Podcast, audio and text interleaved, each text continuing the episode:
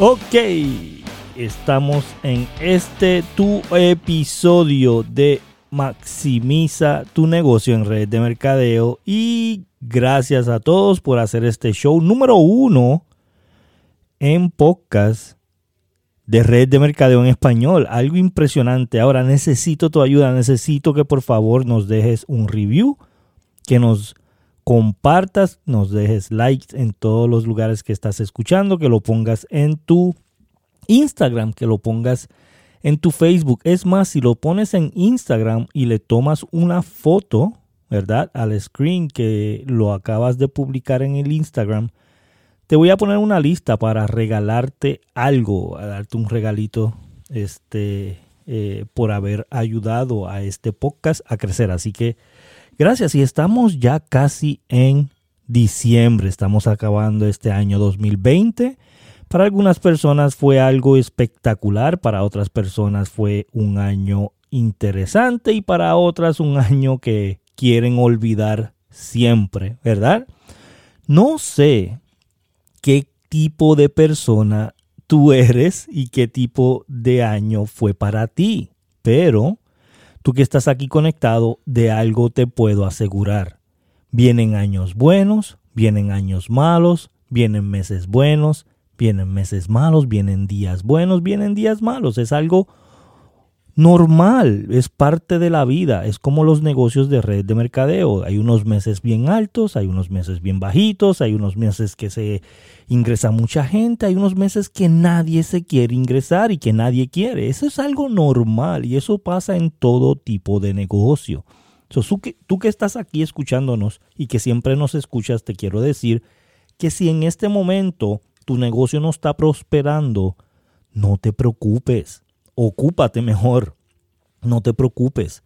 Esto es algo que es normal, esto pasa en todos los lugares, en todos los negocios, restaurantes, salones de belleza, mecánicos, todo tipo de, de, negocio. Esto sucede, ¿verdad? Así que ten paciencia, ¿verdad? Ahora, de algo sí eh, estoy 100% seguro, de que tú lo puedes cambiar escribiendo metas todos los años, cuando llega diciembre, yo hago una introspección del año completo, qué cosas funcionaron, qué cosas no funcionaron, qué cosas puedo cambiar, qué cosas tengo que seguir haciendo, qué cosas puedo maximizar y qué cosas tengo que analizar para ver si funcionaron o no. O esto es algo que yo hago todos los años.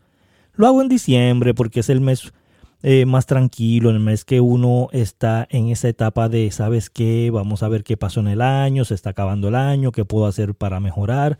Y se me hace más simple, estoy en un estado que a mí me fascina las navidades, ¿verdad? Me encanta decorar la casa, poner el arbolito, ponerle luces a la casa. Me encanta este, esta época del año. Es, para mí es la favorita, ¿verdad? Me encanta dar, me encanta regalarle a mis sobrinos, a mi familia. Me encanta esta época. So, para mí, yo estoy en un lugar de paz, yo estoy en un lugar de alegría, yo estoy en un lugar de felicidad en esta época. Entonces escojo esta época para escribir mis metas, ¿verdad? Entonces yo quiero que tú nos acompañes en todo este mes que viene de diciembre vamos a estar hablando de metas.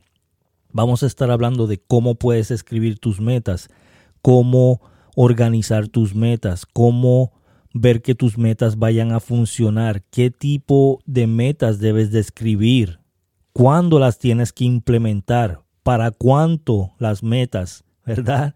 ¿Cuántas metas escribir? Hay gente que escribe 100 metas, hay gente que escribe 3 metas. O cuántas metas escribir y cómo analizar las metas para ver si están funcionando y si las debes de cambiar.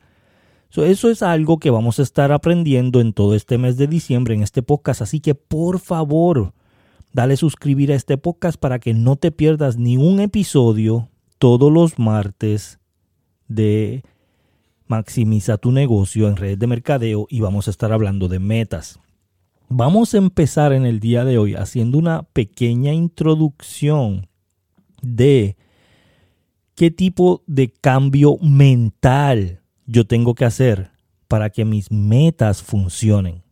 antes de tú escribir tus metas, lo primero que tienes que cambiar es tu mente. Tienes que ajustar tu mente y ponerlo en el estado correcto para que esas metas se puedan dar.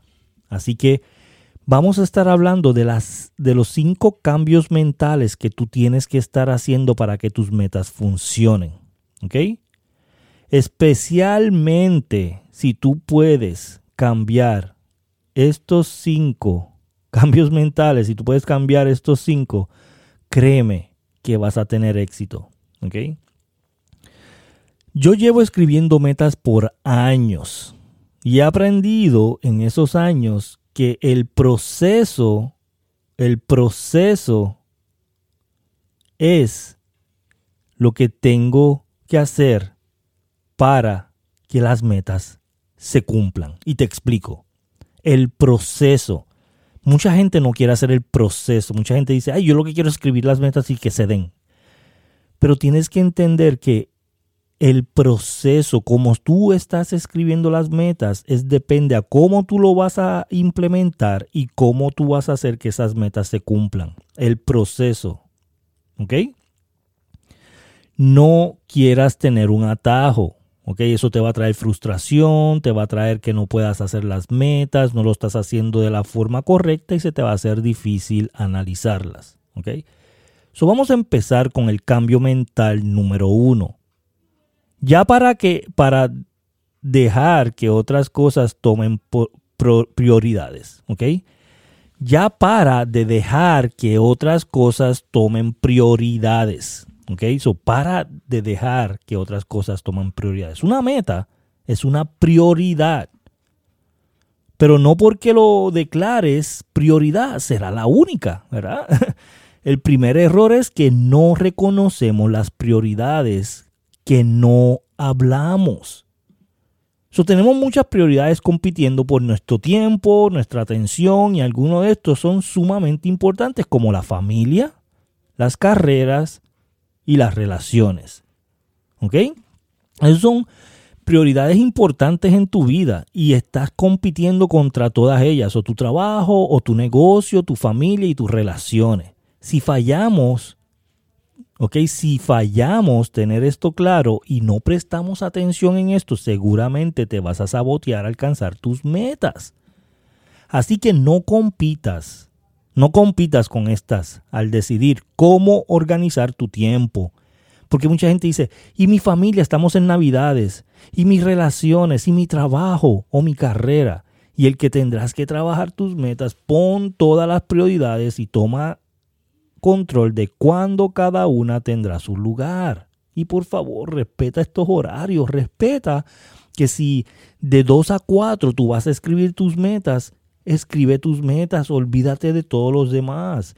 Si de 6 a 8 tú vas a estar con tu pareja, respeta ese horario. Si de 6 a 9 tú vas a compartir con tu familia, respeta los horarios. Tienes que respetar los horarios. Pero recuerda que sí hay que tener sacrificios temporales. Esto es algo que tienes que hacer. So, vamos a la número dos. Cambio mental número dos. No confundas esperanza con metas. Hay mucha gente que no entiende la definición de esperanza y no entiende la definición de metas. Todos tenemos la esperanza de algo. Tú tienes esperanza de algo en la vida. Y lo sentimos bien dentro de nuestros corazones. Yo lo sé. Y yo sé que quieres que pasen. Yo, yo lo entiendo. Pero no sabemos la diferencia entre esperanza y metas. Ese es el problema. Las metas tienen cierta anatomía que le da esperanza a estructura. O estamos satisfechos por el sentimiento y pensamiento de que esperanza es suficiente para hacerlo. Y no, no solamente necesitas esperanza para alcanzar tu sueño. ¿Ok? Esperanza es la manera en que construimos nuestras metas que las esperanzas tomen vida. Eso es lo que tienes que hacer. Y lo que pasa es que no somos suficientemente disciplinados para trabajar en construir nuestras metas correctamente y eso es lo que queremos hacer aquí. ¿Ok? So entiende esto. No confundas metas con esperanza. Mis, em, mis esperanzas son muy importantes, pero necesito las metas para que se cumplan mis sueños. ¿Ok? yo, yo sé que tus esperanzas son importantes, pero vamos a entender que necesitas esas metas. Cambio mental número 3. Conectar con el por qué. ¿Cuál es tu por qué? Tu por qué tiene que hacerte llorar. Una cosa que los expertos dicen es que dejar las cosas para más tarde sucede porque no estamos conectados con nuestro futuro o nuestro ser interior. ¿Ok? Tenemos metas de perder peso, pero no vemos nuestro ser futuro tomando esa forma y nunca la conectamos con nuestro por qué. Si tú no conectas tu por qué con el perder peso, eso no va a suceder. La realidad es que no estamos conectados con nuestro por qué. Y cuando tú no conectas con tu por qué, se te hace difícil. Ese es el enlace roto de nuestro ahora y nuestro futuro. Ese es. ¿Ok? Ese es. So, recuerda que tienes que estar teniendo un porqué. Mi porqué inspirar a latinos, a que inspiren a otros para tener un mundo mejor. Ese es mi meta, ese es mi sueño, ¿verdad? Esa es mi visión, ese es mi porqué. ¿Cuál es el tuyo? Tú que estás escuchando esto, ¿cuál es tu porqué? Cambio, de el cambio mental número 4, no creer las etiquetas negativas. Por favor, lo has escuchado muchas veces, el 90% no cumplen las metas que se proponen, ¿verdad que sí? Lo has escuchado. ¿Por qué tú crees que esto sucede?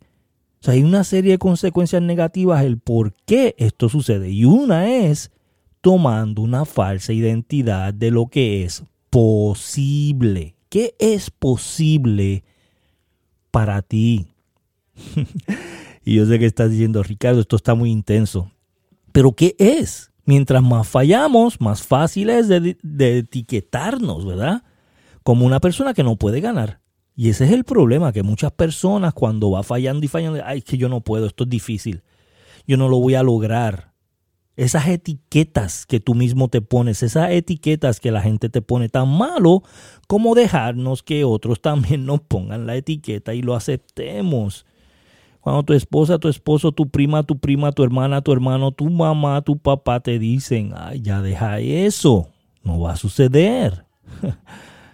Pero jamás lo creas, jamás, jamás, jamás lo creas. Todos hemos tenido muchas fallas en nuestro pasado, pero la realidad es que estas que etiquetaron es solamente una interpretación del pasado. Es una interpretación. Tú estás libre de interpretar el pasado diferente. ¿Por qué lo quieres interpretar de la misma manera que todo el mundo? No lo hagas. Tú estás libre de verlo como uno solo, un solo capítulo, y no la, y la historia completa de tu vida. Lo que sé es que la única persona que no gane es la que dejan que la etiqueta tengan la última palabra. Eso sí sé, eso estoy seguro. Si tú dejas que esa etiqueta tenga la última palabra, no vas a ganar. Así que deja la, las etiquetas. ¿Ok? ¿Me lo prometes? Tú que estás escuchando, dime, lo prometo. Ok. Vamos a la última, cambio mental número 5, creer en ti mismo. ¿Ok? Creer en ti mismo. Yo creo que esta es la más importante. Tendremos que experimentar lo que esperamos. Y eso es muy cierto. Si esperamos a fallar, pues la mayoría de las veces fallamos. Si esperamos a ganar, la mayoría de las veces ganamos. ¿Por qué esto sucede? ¿Por qué tú crees que esto sucede? Porque científicamente se ha visto que lo que piensas y enfocas, en eso te conviertes. Esto no es una magia, esto es una realidad. Lo que tú te enfocas se expande, lo que tú te enfocas se convierte. No hay garantías que vas a alcanzar todo, pero hay ciertas cosas que puedes hacer para mejorar las probabilidades. Vamos a hablar claro. Habla claro contigo mismo. Yo sé que no hay garantía de que vas a ganar, pero sí puedes cambiar lo que estás pensando de ti. Cree que puedes. Tienes que agarrar esos pasos correctos. Tienes que empezar a evitar los malos pensamientos. Y tienes que estar 100% segura o seguro de que puedes tener un, un avance siguiendo los cinco cambios mentales. So, para concluir, ya nos extendimos en este podcast de hoy.